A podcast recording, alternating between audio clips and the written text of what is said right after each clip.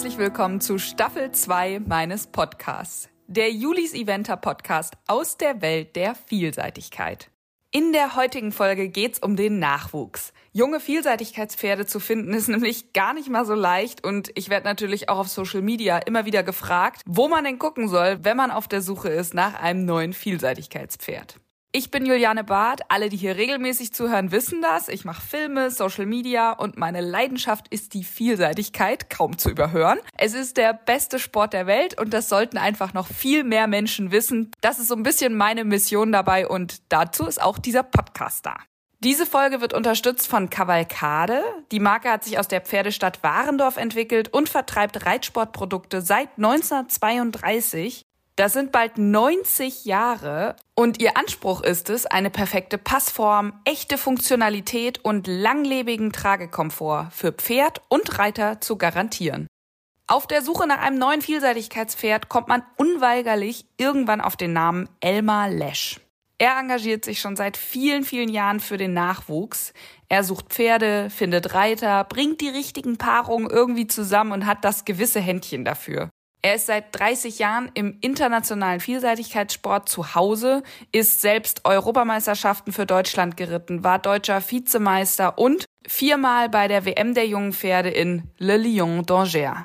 Er hat wirklich viele Pferde in den Sport gebracht und hat dann die deutschlandweit einzige Auktion für Vielseitigkeitspferde ins Leben gerufen. Darüber sprechen wir heute, denn die Auktion steht quasi vor der Tür und es hat mich natürlich interessiert, wie so eine Auktion eigentlich abläuft, wie es den Pferden dabei geht, denn da gibt's natürlich auch viele Vorurteile und wie Interessenten, wenn ihr euch jetzt zum Beispiel für ein junges Pferd interessiert, wie ihr denn da jetzt eigentlich hinkommt. Wen muss man ansprechen? Wie läuft sowas ab? Kann ich das Pferd dann am Ende direkt mitnehmen und so? Die Fragen habe ich einfach Elmar alle gestellt und im Interview beantwortet er sie auch alle. Und noch ein Satz in eigener Sache, bevor es losgeht. Wenn ihr den Podcast und meine Arbeit unterstützen möchtet, dann habt ihr die Möglichkeit, bei PayPal einen Beitrag zu spenden. Das Konto dafür ist podcast.julis-eventer.de. Und jetzt wünsche ich euch ganz viel Spaß mit dieser Podcast-Folge. Wir steigen gleich direkt ein.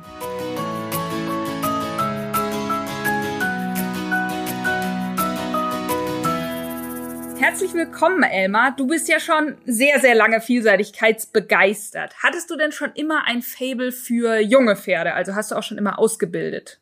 Ja, letzten Endes ist das, das war die Notwendigkeit, um überhaupt in den Sport zu kommen. Ich bin damit groß geworden, praktisch Pferde anzureiten. Damit habe ich mich selbstständig gemacht, dass ich drei, vierjährige Pferde von den Züchtern zu, zum Anreiten bekommen habe. Und da hat sich das einfach herausgestellt, dass ich am meisten Spaß und Freude an den Pferden haben, die blutgeprägt sind, die so ein bisschen feiner sind, die auch ein bisschen elektrischer sind. Und das mhm. waren letztendlich die Blutpferde. Und so ist es dann daraus entstanden, dass ich meine glücklichen Situation war. Das Pferd hieß damals Fiete, ein Volturno Saluto Sudan mit viel Blut. Ja, dass ich mit dem durchstarten konnte. Mhm.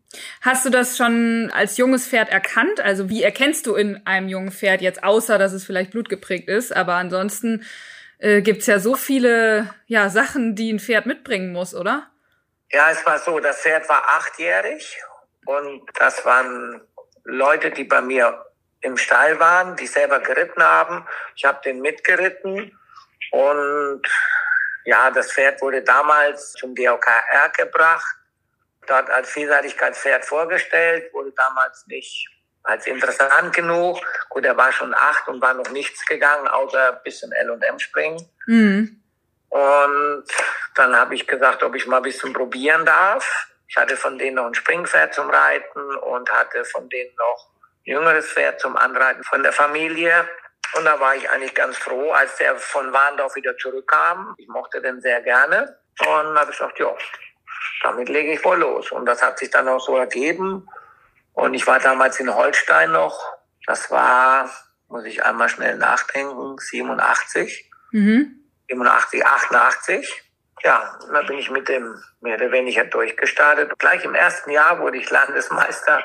Niemand kannte mich. Das war dann so ein bisschen zum Verdutzen von den damaligen Insidern. Aber pff, ich habe meinen Spaß dran gefunden und den habe ich dann 91, habe ich dann das erste Mal Bokelot geritten und war dann auch gleich platziert und ja, das war's dann. Wahnsinn. Hast du von dem sozusagen irgendwie was mitgenommen, was du heute an jungen Pferden erkennst? Also, dass die irgendwie das gewisse Extra mitbringen dann für die Vielseitigkeit? Ja, weil er hatte eine unheimliche Einstellung, einfach äh, Einstellung vom Kopf her. Das habe ich gelernt. Das hat er mir gezeigt. Es war jetzt nicht derjenige, der das letzte springen konnte. Es war nicht derjenige, der das letzte trampeln konnte. Und das war aber ein Pferd, was einfach einen schönen, leichten, geschmeidigen Körper hatte und eine unendliche Einstellung. Das habe ich daraus gelernt, dass eine diagonale Mitteltrab weniger hilft. oder ein Mitteltrab, der mit einer 9 benotet wird oder einer, der 1,60 Meter springen kann, aber eigentlich gar nicht so den letzten Biss und der letzte Einstellung hat. Das habe ich daraus gelernt, dass ich sage, okay, mir ist es lieber ein Pferd, der ein bisschen mehr will, als er vielleicht kann. Und letzten Endes, das war so ein Pferd, der wollte eigentlich alles und hatte vielleicht nicht das letzte Vermögen und auch nicht das aller, allerletzte an Potenzial, aber er wollte das einfach und er hat es probiert und hat es letztendlich auch getan. Ich wollte gerade sagen, also Bokolo ist auf vier Sternen lang, oder? Viel mehr kommt danach nicht mehr. Damals war es drei Sterne, aber es war noch mit Rennbahn, ne? Oh ja. Das war noch mit Rennbahn und ja, er war damals siebter. Ich war ganz stolz, dass ich neben Mark Todd stand und ja, der stand sogar auf der anderen Seite, also der war Achter. Hätte ich noch wie heute. Pferd. Ja. Ja, glaube ich dir. Gibt es denn eigentlich überhaupt oder gab es damals spezielle Züchter, die wirklich nur Vielseitigkeitspferde gezüchtet haben? Ja, es gab Herrn Butt damals schon, mhm. so ein bisschen noch nicht mit dem Bekanntheitsgrad, den er letzten Endes genoss. Aber sonst, ich habe damals gab es noch den Herrn Schmidtlein, aber auch erst später, als ich dann schon mal ein paar Jahre drin war. Aber in dem Sinne haben wir ja nicht diese typischen Vielseitigkeitspferdezüchter, sondern wir haben vereinzelte, aber nicht in dem Maße wie Springpferde, Dressurpferde, Spezialisten. Mhm. Haben wir, gut, wir haben jetzt einen Steinkraus, der das nochmal ein bisschen intensiver betreibt. Aber sonst ist das ja eher, in der Größenordnung ist es ja eher dünn gesät. Ja, das stimmt. Wann hast du denn oder warum hast du denn die Auktion gegründet? Das war eigentlich auch eine ganz witzige Geschichte. Ich saß mit einem Züchter zusammen, wir waren unterwegs und haben uns Pferde angeguckt. Ich weiß das noch ganz genau. Wir waren in Holstein oben, haben uns Pferde angeguckt. Er hat immer wieder mal ein junges Pferd gekauft und hat es ausgebildet, ausbilden lassen, hat es dann mal wieder zur Auktion gegeben und wieder verkauft und so weiter und so weiter. Und dann saßen wir dann nach der ganzen Kaffeefahrt, auf Deutsch gesagt, saßen wir abends zusammen, haben ein bisschen gegessen und, und ein bisschen Brainstorming gemacht und ja, und er war aber auch mehr so auf das Fohlengeschäft aus und es war ja einfach ein sehr, sehr anstrengendes und ein sehr, sehr unbefriedigendes Geschäft, Vielseitigkeitspferde anzuschauen, weil die hat man auf der Weide angeguckt oder die hat man äh, irgendwo mal zufällig gefunden, aber es war halt immer unter meist schwierigen Bedingungen möglich, die Pferde zu beurteilen, auf der einen Seite und auf der anderen Seite, man hat nie, wie es zum Beispiel den Springen oder Dressurstellen ist, drei, vier Stück zum Angucken. Mhm. Und dann sagt der Mensch, überleg dir doch mal, ob du das nicht mit Fohlen und dies und das machen. Dann sage ich, nee, ich mache das nicht mit Fohlen, ich versuche das mit gerittenen Pferden zu machen. Mhm. So aus diesem Gespräch raus ist das dann mehr oder weniger entstanden, ja. Das war ein ganz belangloses Gespräch.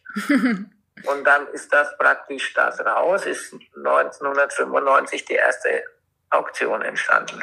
Ach, so lange machst du das schon? Ja, ich hatte das ja, früher hieß es Top-Eventer und dann ist da, genau. hatte ich das Frau Schless zusammen gemacht. Die ist ja jetzt dann ins Rheinland gezogen. Und dann habe ich es auch ein bisschen ruhen lassen, weil ich gesagt habe, okay, den Part, den Frau Schless damals gemacht hat, den kann ich nicht abdecken noch zusätzlich. Ich möchte mich, mich mit dem Pferd beschäftigen und am Pferd beschäftigen und auch die Kunden am Pferd bedienen.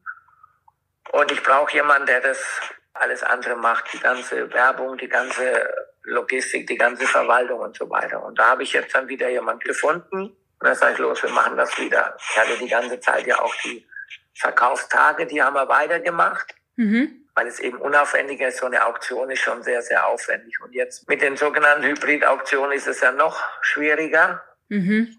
Aber war für mich eine ganz interessante Erfahrung und ja, wollen wir weiter durchziehen. Ja. In den ganzen Jahren sind es ja jetzt bestimmt schon echt viele erfolgreiche Pferde, die daraus entstanden sind, oder? Ja, ich mache mal ein ganz einfaches Beispiel. Oder um das einfach mal mit Zahlen zu belegen. Jetzt in Tokio Und in Avanche waren 10 Prozent, um die 10 Prozent, beim einen ein bisschen weniger, 9, und beim anderen ein bisschen mehr. Des gesamten Starterfelds sind es Pferde gewesen, die hier aus dem Stall kamen. Ganz simpel. Und das waren also 70 in Tokio und in Avanche auch so um die 70. Wahnsinn. Und das sind 10 Prozent, also einmal sechs, einmal sieben oder Pferde, die mehr oder weniger über die Auktion kamen oder hier aus dem Stall. Mhm. Ich war zum Beispiel damals, das war die Weltmeisterschaft in der Normandie, da waren von 70 Pferde, waren zum Beispiel elf. Aus dem kleinen Lot, was wir da an Pferden haben, die haben ja meistens nur so um die 20 rum. Ja. Kann man ja ruhig auch mal mit ganz einfachen Zahlen belegen. Ja, aber es sind viele Pferde. Im Grunde bist du ja ein Vermittler, ne? Du suchst dir eigentlich nur für die guten Pferde einen guten Reiter. Könnte man so sagen. Ja, man versucht natürlich, viele haben wir auch einfach hier, die haben so die ersten Gehversuche im Gelände gemacht und die ersten Platzierungen erreicht und dann erst auf dem Weg. Also das ist auch heute noch meins. Ich versuche, egal wo, egal wann, egal wie, junge Pferde zu finden, wo ich denke, das sind diejenigen, die so die Kriterien erfüllen. Und die suche ich zusammen und versuche sie anzubinden, versuche sie mit den Züchtern und Eigentümern, Besitzern anzubinden oder mit Gönnern, die das gut finden, das ganze System, um sie dann irgendwann mal wieder an den richtigen Mann zu bringen. Hm. Wählst du denn wirklich die ganzen Pferde aus, die dann in der Kollektion sind, oder kommen die Leute auf dich zu? Wie, wie läuft das? Nein, das sind nicht alle, die von hier sind, um Gottes Willen. Jetzt zum Beispiel haben wir einen kleinen Lot von 20 Pferden, wobei da eine kleine Handvoll dreijährige Pferde sind. Das haben wir diesmal neu mal einfach mal aufgenommen, um zu sehen, ob das angenommen wird. Und ein Teil der Pferde sind nur ein Teil, also ein Drittel vielleicht, die hier bei uns waren und die anderen sucht man zusammen, weil letzten Endes das kriegt man ja alles gar nicht bewältigt, die so ein bisschen sinn, sinnvoll und sinnig alles entsprechend auf den Weg zu bringen. Das ist ja auch eine durchaus anstrengende Sache, die ich mit dann zusammen mit meinen Mitarbeitern erledige. Absolut. Gibt es denn auch, sag ich mal, Leute, die anfragen bei dir, ob das Pferd über die Auktion verkauft wird, was du ablehnst? Kommt das auch vor? Ja, klar. Also wir suchen eigentlich das ganze Jahr zusammen dann gibt es durchaus Pferde, die angeboten werden, wo ich sage, okay, das ist ein vielseitiges Pferd, aber nicht unbedingt ein Vielseitigkeitspferd. Ja.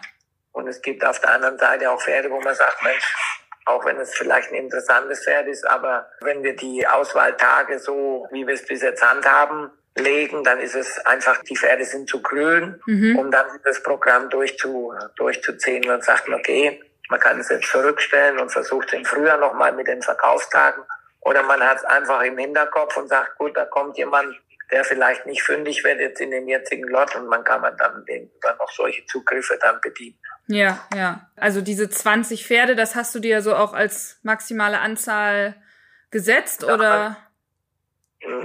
Maximal. Es muss alles gut gemacht werden. Es muss entsprechend die Leistung und das muss ja alles stimmen. Also ich hätte jetzt nicht das Problem, wenn es auch 25 wären, aber man muss sie erst zusammenkriegen und die müssen den ganzen mehr oder weniger Qualitätssiegel standhaft mit Rittigkeit, mit Temperament, mit Erfolge entsprechend, alles entsprechend Erfolge, dann ja. natürlich ganzen tierärztlichen Untersuchungen und so weiter. Also insofern sind die Selektionskriterien sind ja auch vorgegeben und da gibt es halt auch welche, die dem nicht standhalten. Mhm. Und dann muss man halt auch mal Nein sagen, ob man es gerne tut oder nicht. ja.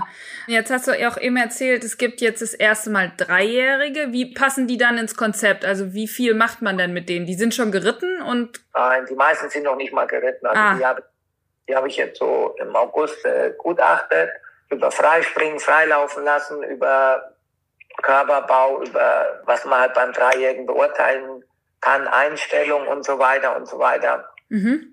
Daraufhin habe ich es mal probiert, wenn ich überlege, in Irland, da werden eigentlich fast nur dreijährige rohe ja, ja. ja. Das stimmt. Aber die kann man auch dann nicht ausprobieren, oder? Also selbst wenn sie schon also geritten werden, sind? Wir werden einen ein oder anderen Trainingseindruck werden wir nochmal versuchen ins Netz zu stellen und freispringen haben wir im Netz stehen und dann werden die an der Hand gezeigt und also man versucht da schon so aussagekräftige Informationen rüberkommen zu lassen, wie es möglich ist. Ja. Wie kann man sich sonst so allgemein die Vorbereitung vorstellen bei den Auktionspferden dieses Jahr? Also sind die jetzt alle bei dir und werden ja. da, okay. Die Pferde sind alle bei mir. Die Dreijährigen, die kommen in der ersten Novemberwoche, also in der letzten Trainingswoche. Mhm. Und die werden wir dann nochmal freispringen lassen. Wir longieren die ein bisschen, dass sie schön in Form sind. Und wenn sie dann am Auktionstag, werden wir damit den Nachmittag beginnen mit den Dreijährigen, dass man die einmal freispringen lässt. Man lässt sie auch mal freilaufen, so dass die Leute den Eindruck kriegen. Und die anderen Pferde, die letzten, sind letzte Woche angereist. Wir hatten schon einen Großteil der Pferde hatten wir schon in Vorarbeit. Ja, und das sind halt jetzt so nach und nach mit den Anforderungen, die man im Moment von denen erwarten kann, dass man die dann auch abrufen kann.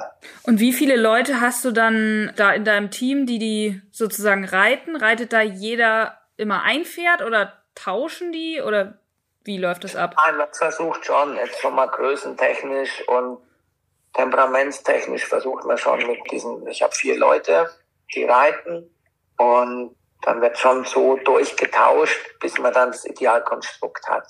Aber das muss man sagen, das ist gar nicht viel tauschen. Man zieht die Pferde und sagt, der passt dahin, dann muss man vielleicht noch mal eine Kleinigkeit mal tauschen. Mhm. Aber normalerweise ist das kein großes Durchtauschen, um das alles zu machen, weil letztendlich wenn man Kunden hat, dann muss man ja auch hergehen und so ein bisschen passende Pferde aus der Kollektion raussuchen, dass die Leute sich relativ schnell wohlfühlen mhm. und praktisch die Pferde nicht unnötig strapaziert werden. Ja, absolut. Wie viel Aufwand ist denn so eine Auktion? Du hast es ja vorhin schon kurz angesprochen. Wie viele Personen braucht man insgesamt? Wie aufwendig ist das? Also, weil du ja auch gesagt hast, es ist deutlich mehr Aufwand als jetzt diese Verkaufstage. Ja, ja, ja. Gut, man muss die ganze Logistik stehen, dadurch, dass wir es mit Clipmar Horse machen, die ganzen Termine absprechen. Das geht ja schon im Juli, August los, mhm. dass dann die entsprechenden Filmteams und Fototeams Zeit haben, dass dann das alles so ein bisschen noch in den Turnierkalender reinpasst. Dann hat man im Hintergrund, hat man ja auch ein relativ großes Team, die im Stall die Pferde fertig machen, pflegen, wohlfühlen lassen und auch dies und das und jenes. Mhm. Also an den Wochenenden sind wir, denke ich, schon mit so 25, 30 Leuten unterwegs. Oha. Ja, das ja. ist viel. Ja, gut, man hat das Büro, man hat einen Auf- und Abbau, man hat Pfleger, man hat die Reiter, man hat Zuarbeiter, Umbau, man hat in der Küche, man hat, hm. das, ist schon, das ist also, ich habe es mal noch nicht durchgezählt, aber ja. ich denke dass so in dem Bereich sein wird. Und was bedeutet das jetzt mit dieser Hybrid-Auktion?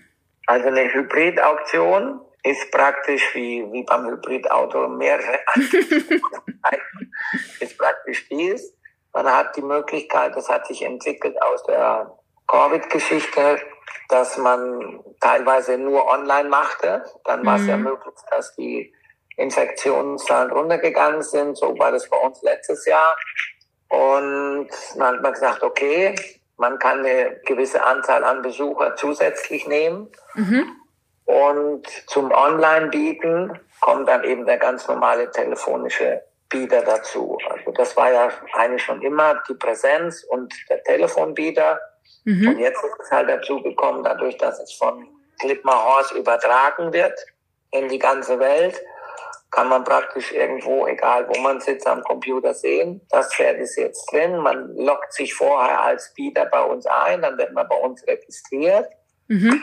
Dadurch die Berechtigung zu bieten und dann kann man über Online bieten. Und dadurch, dass das Clipmar Horse praktisch hier vor Ort das dann filmt, kriegen die Leute mit, das Pferd ist drin, das läuft dann über einen Bildschirm, der Bildschirm wird mit angezeigt, diese Kopfnummer, da wird dann angezeigt, wo der gerade momentan das momentane Gebot steht. Mhm.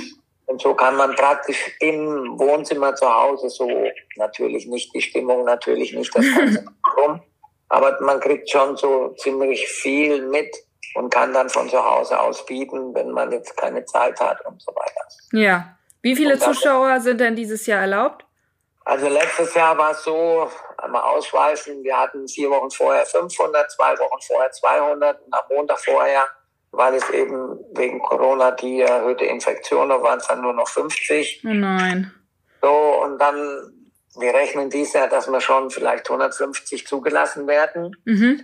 Das ist, muss man fairerweise sagen, hängt immer von der entsprechenden Infektionszahl des Gebietes ab. Mhm. Und wir sagen zu den Leuten, füll das Kontaktformular aus, abhängig von der Möglichkeit der Besucher oder von der Infektionszahl abhängig muss dann vielleicht der eine oder andere auch nochmal ausgeladen werden. Aber das gibt die Situation im Moment nicht anders her. Ja. Das ist dann nicht schön, aber es ist eben so. Was rechnest du dieses Jahr? Also ich sag mal, letztes Jahr hast du eben gesagt, war es von den Preisen niedriger oder meinst du, dieses Jahr wird's, ist es wieder besser? Nee, letztes Jahr waren die Preise schon gut. Das war eine Überraschung für mich, eine positive Überraschung, dieses Ganze mit Clipmar Horse übertragen den Hybridcharakter, das war schon eigentlich eine Bereicherung, weil es zusätzliche Kunden gab, die sich nur registriert haben, vom Ausland kamen und die gar nicht vor Ort waren und praktisch nur über Online oder über Telefon gekauft haben. Also insofern war es eine Bereicherung und deswegen machen wir das auch weiter. Und ich denke, also wenn ich jetzt die ganzen Auktionen bundesweit betrachte, die laufen ja alle relativ günstig. Also erstmal sind wir zuversichtlich. Mhm. Auch bei den Trakenern, da gingen die Preise schon in die Höhe. Da bist du, glaube ich, sogar in der Kör-Kommission, ja. oder? Genau, ja. Dann hast du es da ja live mitgekriegt. Ja, das haben wir mitgekriegt. Das war eigentlich auch sehr zufriedenstellend. Gut, und letzten Endes muss man auch ganz klipp und klar sagen, das Preisgefüge, das lebt und stirbt mit der Qualität mhm. des ganzen Unternehmens. Also wenn ich gute Pferde habe, dann kosten sie einfach ihr Geld. Und die anderen Pferde, die sind natürlich etwas günstiger. Mhm. Das ist so, ja. Ja, wo wir schon dabei sind. Was hast du denn für Pferde dieses Jahr dabei? Also wie gesagt, eine Handvoll Dreijährige und dann angefangen vom Vierjährigen bis hoch zum Achtjährigen, die von den ersten Geländesprüngen bei den Vierjährigen bis zum intro-platzierten Pferd haben wir eigentlich alles dabei. Die meisten sind fünfjährig, die altersentsprechend die Geländepferde oder die kombinierten Prüfungen platziert haben. Und was auch für mich immer wieder erfreulich ist, dass wir relativ viele Pferde aus mehr oder weniger erster Hand, sprich vom Züchter haben. Mhm. Und das ist, finde ich, auch immer wichtig, dass der Züchter irgendwo auch eine Möglichkeit sieht, seine Blutpferde die vielleicht nicht über das normale Schema F vermarktet werden können, dass sie trotzdem eine Plattform haben, wo sie die äh, vermarkten können. Mhm. Und was ist das dann so für eine Zielgruppe Reiter? Also sicherlich ja nicht nur Profis, sondern auch ein, der Amateur? Ja, unbedingt.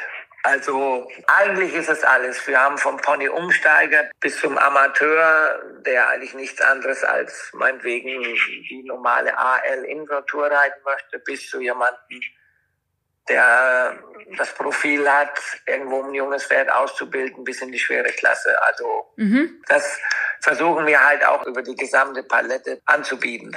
Mhm. Und wie läuft das ab, wenn jetzt jemand, sag ich mal, interessiert ist jetzt, guckt sich auf der Webseite, kann man sich ja schon mal den Katalog angucken und auch YouTube-Videos und so weiter. Und dann ruft er bei dir an und sagt so, ich will ausprobieren kommen oder wie? Ja, genau. Und dann unterhält man sich erstmal normal, ganz normal und fragt eigentlich nach dem Idealpferd, was er sucht. Jeder hat eine Idealvorstellung, keine Stute, kein Schimmel, kein Fuchs, kein Braun und so weiter. Und dann kriegt man schon in dem Gespräch, kriegt man so ein bisschen Gefühl dafür, was da passen könnte. Und dann sagt man, Mensch, schau doch mal ein bisschen genauer auf das Pferd. Meistens kommt sie auch mit einer gewissen Vorstellung, weil sie die Videos angeguckt haben. Mhm. So kristallisiert sich das raus. Und dann macht man einen Termin ab, dann kommen die Leute vorbei. Und dann versucht man halt so ein bisschen das erste Pferd rauszunehmen, macht so eine kleine Palette von drei, vier Pferden. Und wenn man den ersten geritten hat, nimmt man vielleicht einen raus und nimmt einen anderen dazu von der Kollektion. Mhm. Versucht halt so mehr oder weniger den Kunden schon zu seinem Idealpferd hinzuführen. So, ob es dann bekommt oder es dann kauft, das ist ja nochmal eine andere Geschichte. Aber zumindest kann man über zwei, drei, vier verschiedene Pferde schon die Leute so mehr oder weniger auf das Idealbild hinbringen. Das geht meist schon. Mhm. Und also ich sag mal, wie vermeidest du, dass die Pferde, weil ich kenne das so bei, ich sag mal, größeren Auktionen sind die Pferde ja schon echt Sag mal, gerade wenn es dann Richtung zu dem Auktionstag selber kommt, dann werden die Pferde immer müder, weil die irgendwie acht Leute am Tag geritten haben und so. Wie, wie machst du das bei dir? Nein, das mache ich nicht, hundertprozentig nicht, weil die Verletzungsgefahr oder die Überanstrengungsgefahr ist zu groß. Deswegen haben wir auch eine relativ nicht jetzt nachträgliche Probe Probierzeit, sondern mehr oder weniger fast drei Wochen. Mhm.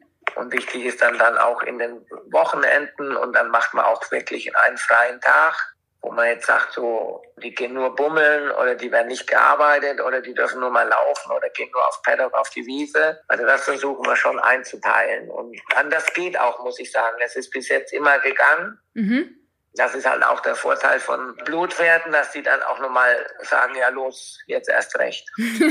das wenn stimmt. Ich, wenn ich jetzt vielleicht einen Warmblüter habe, der dann durchhängt. Also ich muss sagen, bis jetzt ist das immer relativ gut gelungen und die Pferde kommen auch von den Ausstellern, kommen die dann auch nicht irgendwie so müde schon an, sondern die sind auch fit genug und die wissen das schon. Und bei den Leuten, wo man bei den Auswahlterminen schon das Gefühl hat, vielleicht da gibt's Defizite, mhm. den wird man dann an, so bringt das Pferd vielleicht hierher oder bringt es woanders hin, dass einfach die Konstantheit des Trainings gewährleistet ist. Und dann geht das auch. Mhm.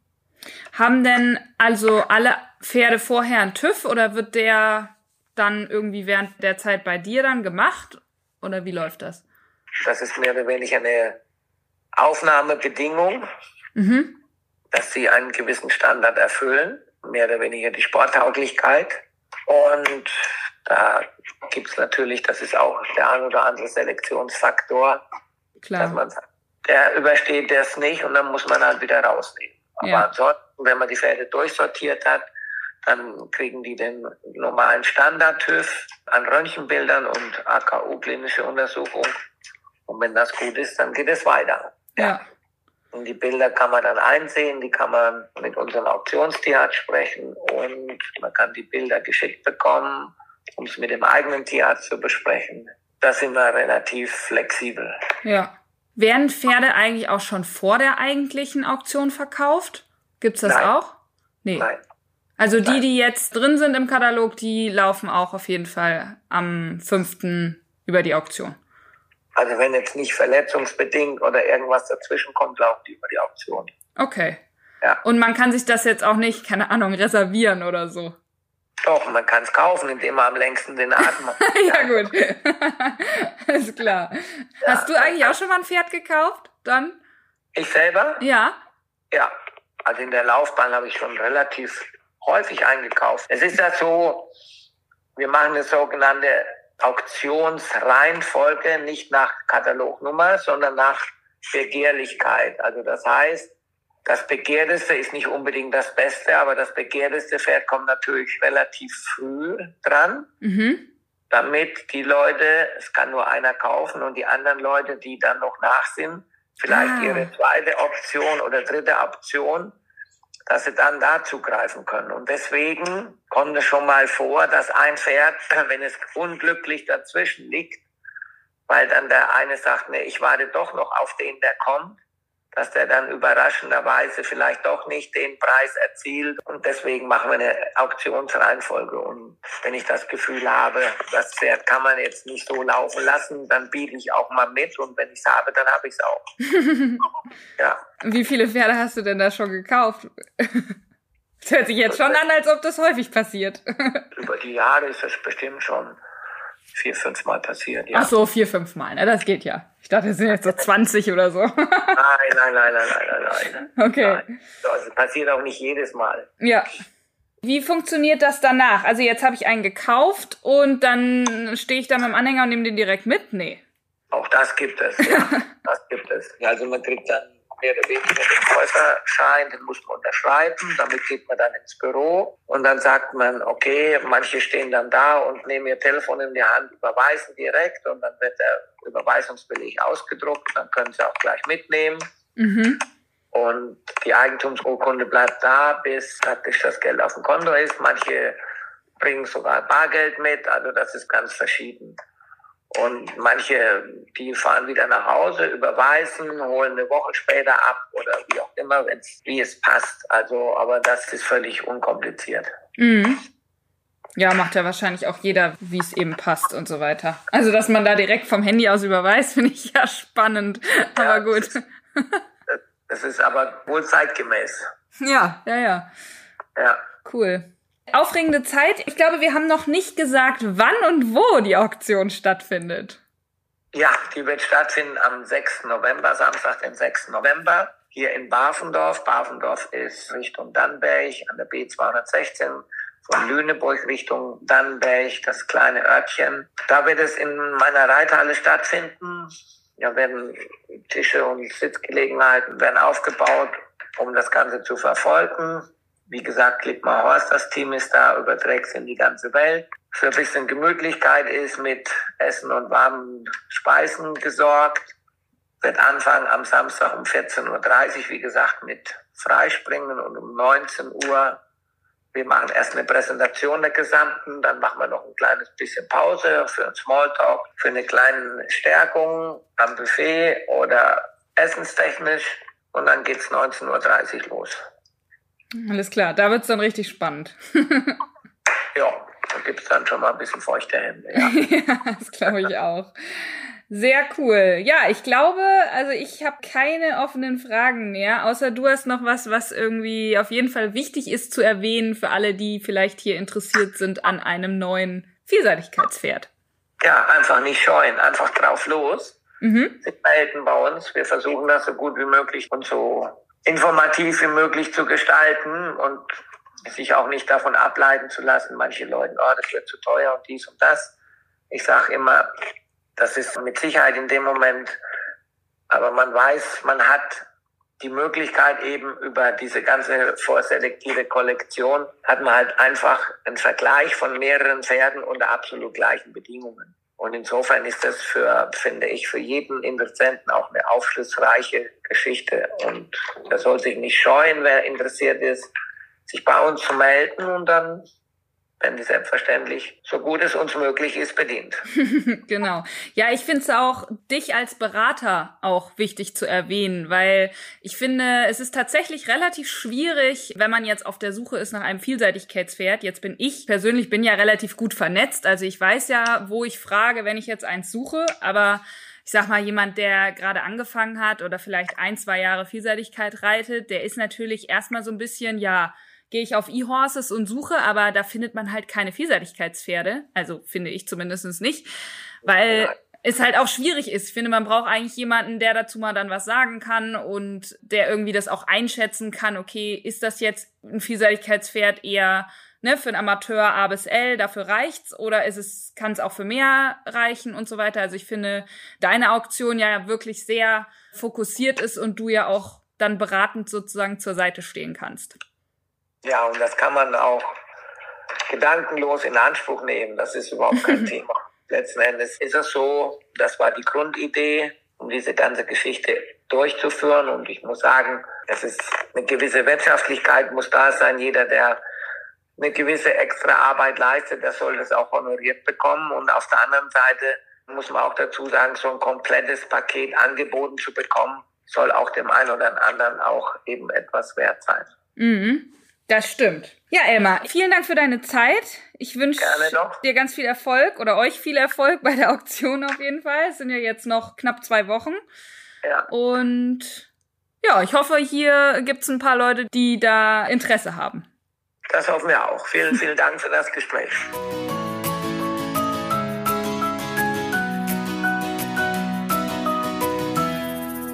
Das war echt super spannend und ein kleiner Zusatz. Ich habe gerade gehört, es gibt noch einen Neuzugang in der Kollektion, nämlich Chipmunks Erbe, ein Jährling von Contendro. Der ist super vielversprechend und natürlich irgendwie verwandt mit Chipmunk.